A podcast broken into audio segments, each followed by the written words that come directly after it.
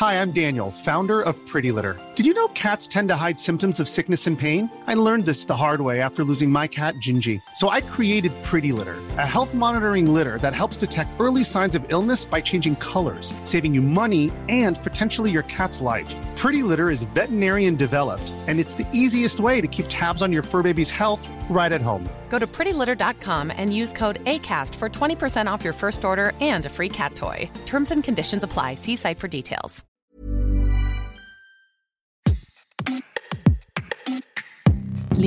Les photos de son corps dénudé envoyées en un clic à son à sa chérie, alors qu'on en voit de plus en plus jeunes ces clichés et qu'aucune image ne s'efface jamais sur Internet, attention à respecter quelques règles et usages. Quels sont-ils? Petit rappel avec Pierre Dubol, l'invité de cet épisode de notre rendez-vous Tout s'explique, où l'on échange sur la sexualité, la santé et la société. Pierre Dubol est psychologue clinicien spécialisé en sexualité et thérapie comportementale et cognitive, créateur et animateur du compte Sexopsycho. Il est co-auteur, avec Passage du désir, du livre Vive le plaisir, fuck la routine chez Albin Michel, illustré par la trentaine TMTC. Première question de définition, qu'est-ce qu'un nude? Un nude, ça peut euh, englober pas mal de, choses, mais euh, en tout cas aujourd'hui, dans le langage populaire en 2023, ça signifie faire une photo euh, érotique ou dénudée de soi que l'on envoie à son ou sa partenaire ou à une personne avec qui en tout cas on relationne. C'est une démarche, en tout cas dans le terme de départ, est une démarche personnelle du coup que l'on produit après dans le but de l'envoyer. Un nude, ce n'est pas une dick pic ou ce n'est pas une pussy dick. Un nude se veut plutôt à caractère érotique, à caractère plutôt euh, esthétique. Par contre, il y a une réalité, c'est qu'il y a des personnes qui vont avoir un plaisir à prendre en photo plutôt des parties génitales. Euh, ça ne représente pas un problème en soi. La problématique, c'est que très souvent, bah, c'est apprécié par peu de personnes. Mais surtout, euh, la problématique qu'il va avoir derrière, c'est qu'il faut s'assurer à tout moment, même avec un nude classique, même avec une évocation érotique, que la personne est consentante en face. S'il n'y a pas de consentement, c'est une agression et rappelons-le, une infraction passible d'une amende de 750 euros quand c'est fait par des mineurs, c'est différent que quand c'est fait par des majeurs. Tout à fait. Comme n'importe quoi lorsqu'il s'agit de sexualité et puis d'autres euh, rapports de d'autres rapports euh, humains.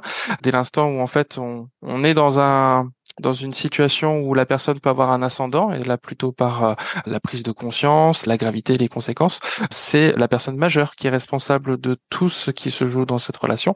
Et donc forcément, on n'accepte pas, on ne valide pas le nude d'une personne euh, mineure, même si c'est fait volontairement. On va passer maintenant au côté positif donc euh, de ces photos érotiques, de ces photos de nu, de soi, mhm. qu'on envoie via téléphone, réseaux sociaux à un ou une partenaire ou des partenaires, qui sait? En quoi ça peut être euh, beau ou satisfaisant d'envoyer un nude? Aujourd'hui, quand on regarde un petit peu les sondages, on peut percevoir que c'est une pratique qui reste encore euh, assez euh, centrée sur l'érotisation du corps féminin en général, et souvent à, destination d'un public plutôt masculin. La tendance est en train de s'équilibrer, c'est-à-dire qu'on est sur une tendance, mais elle est encore loin d'être d'être égale. L'objectif en général, c'est vraiment d'aller stimuler une personne avec une évocation. Il y a d'autres qui vont plutôt être dans un rapport de teasing, pouvoir dire à la personne voici un premier aperçu, presque une forme de, préliminaire avant d'avoir euh, du coup une euh, une rencontre en, vrai. Il y a aussi une personne qui euh, font ça dans un but d'alimenter de l'érotisme même à distance. Du coup, je reviens un peu sur le caractère légal qui est important aussi sur ce point-là, c'est que même si la captation d'un contenu est volontaire, même s'il est envoyé de manière volontaire et consentie, par contre, le fait de partager sans consentement ce contenu avec d'autres personnes ou euh, sur des plateformes. Ça, par contre, c'est deux ans de prison et 60 000 euros d'amende. Donc, ça, c'est important de se dire que la priorité, c'est de se dire qu'il y a les coupables de ce genre de ce qu'on appelle du revenge porn, vengeance pornographique. Donc, ça peut être avec des vidéos ou avec des photos. Mais la réalité, c'est que du coup, la plupart du temps, les personnes qui font ça, c'est aussi une preuve de confiance. C'est aussi envoyer à une personne un bien que la personne va pouvoir posséder, euh, qui est euh, très très intime. Quand on fait une photo euh, de soi, une photo donc, érotique où on montre son corps, vaut mieux être en mode avion. Oui, c'est vrai. encore une fois, c'est malheureux d'en arriver là. C'est-à-dire qu'on du coup, on va souvent donner plus de conseils aux possibles victimes que euh, du coup encore une fois rappeler à chaque fois euh, la, la, gravité de quelqu'un qui va se rendre coupable de ça. Les conseils qu'on donne, c'est absolument pas dans une notion de victim shaming, donc de, de, de se focaliser sur les possibles victimes. C'est vraiment dans l'idée d'essayer de se protéger au maximum et de le faire dans un état d'esprit qui reste du coup que de la sensualité et du plaisir et non pas de risque. Donc oui, parfois ça va être bah, s'assurer du consentement de la personne, avoir euh, du coup peut-être des parties euh, génitales qui vont pas être sur le même champ que le visage, par exemple. On propose aussi aux personnes de jouer avec les ombres, par exemple. Il y a des fois des personnes qui vont faire exprès de mettre une lampe et vont peut-être photographier leur ombre sur un mur, par exemple, donc une sorte d'ombre chinoise comme ça, des lumières un peu de mystère, voilà. Donc en fait des choses qui vont servir à la fois l'imaginaire érotique et en même temps pouvoir mettre en sécurité la personne, parce que euh, je le constate très souvent en cabinet, même lorsqu'on fait extrêmement confiance à une personne, le revenge porn, ce genre de choses arrive même dans les relations les plus euh, sérieuses qu'il peut avoir.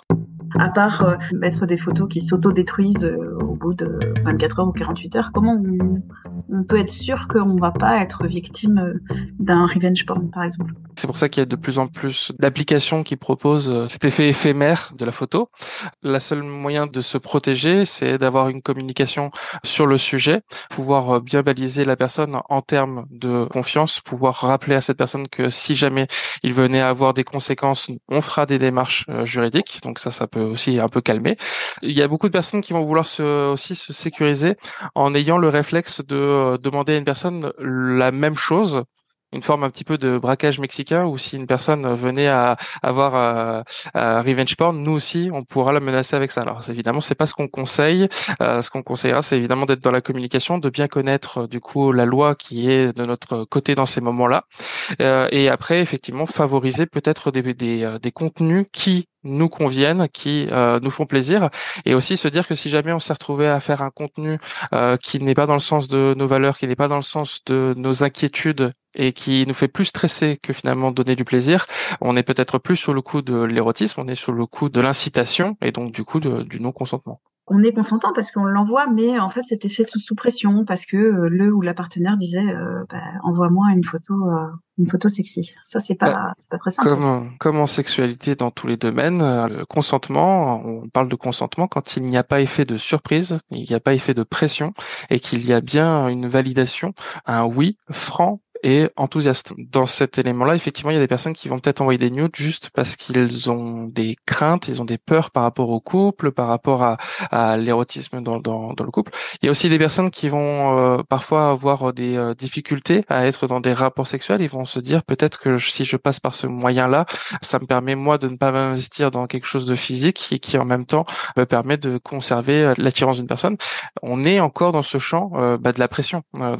c'est plus important d'avoir peut-être peut-être euh, une communication sur le sujet, peut-être même un travail thérapeutique à deux sur le sujet. Le nude doit vraiment être un vecteur de plaisir, mais un plaisir partagé et non pas quelque chose qui doit être euh, dans un objectif euh, stressant.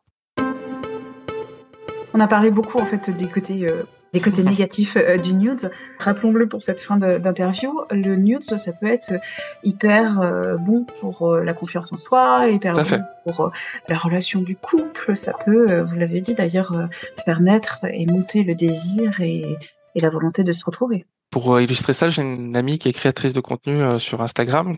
Il y a des fois, elle m'envoie un message et elle me dit, je suis de bonne humeur parce que je, je me suis amusé à faire quelques nudes et pour elle-même, elle s'est trouvée belle et ça lui a plu et ça lui permet de se réapproprier son corps ce jour-là après une période où justement, bah, elle se sentait pas à l'aise.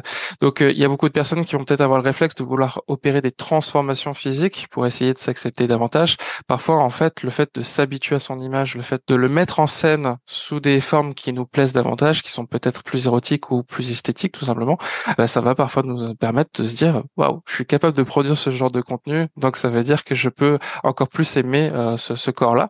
Parfois, ça peut être aussi des personnes qui vont passer par des professionnels aussi pour pouvoir avoir des clichés, des photos euh, du coup euh, qui leur plaisent davantage sur leur corps. Par contre, le nude très souvent il sous-entend quelque chose qui est effectué soi-même, autoproduit. Je rebondis sur le mouvement body positive d'acceptation du corps. Quand on voit des corps sur internet et des corps qui sont nus, c'est souvent, je fais une généralité, mais c'est souvent quand même des contenus pornographiques avec des femmes qui sont extrêmement minces, complètement épilées, qui sont très jeunes. C'est le porn mainstream. Ces nudes, en faisant des photos de son propre corps, de, des parties de son corps, c'est aussi une acceptation et aussi une visibilisation. Alors même si c'est que pour soi ou que pour son partenaire, mais de corps différents. C'est vrai que ça fait partie de ces problématiques qu'on a dans, que ça soit à la fois dans les films populaires qui ne sont pas forcément érotiques, euh, de voir toujours les mêmes corps, de voir toujours les mêmes situations, des standards qui sont respectés dans les codes de la mode, mais qui ne représentent finalement que très très peu de la population en termes de représentation, en termes de corps qui sont présentés dans les magazines.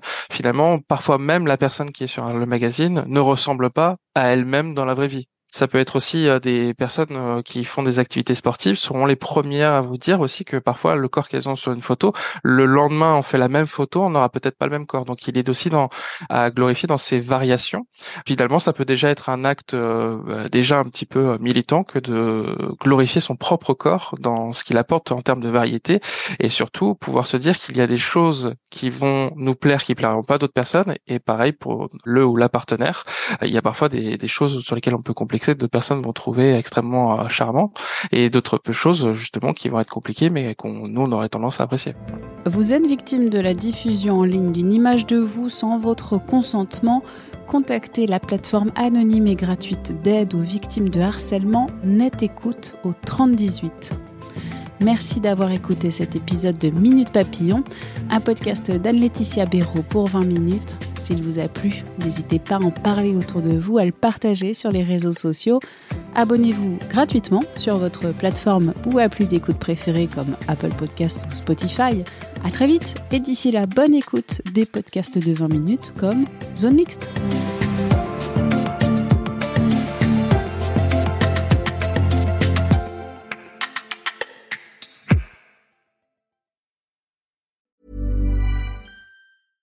Hey, it's Paige DeSorbo from Giggly Squad. High quality fashion without the price tag. Say hello to Quince. I'm snagging high-end essentials like cozy cashmere sweaters, sleek leather jackets, fine jewelry, and so much more. With Quince being 50 to 80% less than similar brands. And they partner with factories that prioritize safe, ethical, and responsible manufacturing. I love that. Luxury quality within reach. Go to quince.com slash style to get free shipping and 365 day returns on your next order. Quince.com slash style. On ne va pas se quitter comme ça. Vous avez aimé cet épisode? Sportif, généraliste, sexo ou scientifique, varié mais toujours bien informé. Découvrez les autres podcasts de la rédaction 20 minutes sur votre application d'écoute préférée ou directement sur podcast au pluriel .20minutes.fr. Et merci de nous avoir écoutés.